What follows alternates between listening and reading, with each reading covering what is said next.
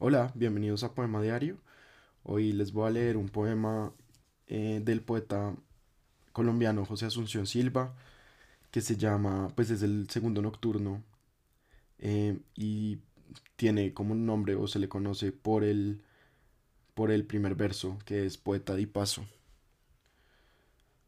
Poeta di paso los furtivos versos, la sombra, los recuerdos, la luna no vertía allí ni un solo rayo, temblaba si eras mía, temblaba si eras mía bajo el follaje espeso, una errante luciérnaga alumbró nuestro beso, el contacto furtivo de tus labios de seda, la selva negra y mística fue la alcoba sombría, en aquel sitio el musgo tiene olor de reseda, filtró luz por las ramas cual si llegara el día, entre las nieblas pálidas la luna parecía, poeta di paso los íntimos besos, a de las noches dulces me acuerdo todavía, en señorial alcoba, do la tapicería amortiguaba el ruido con sus hilos espesos.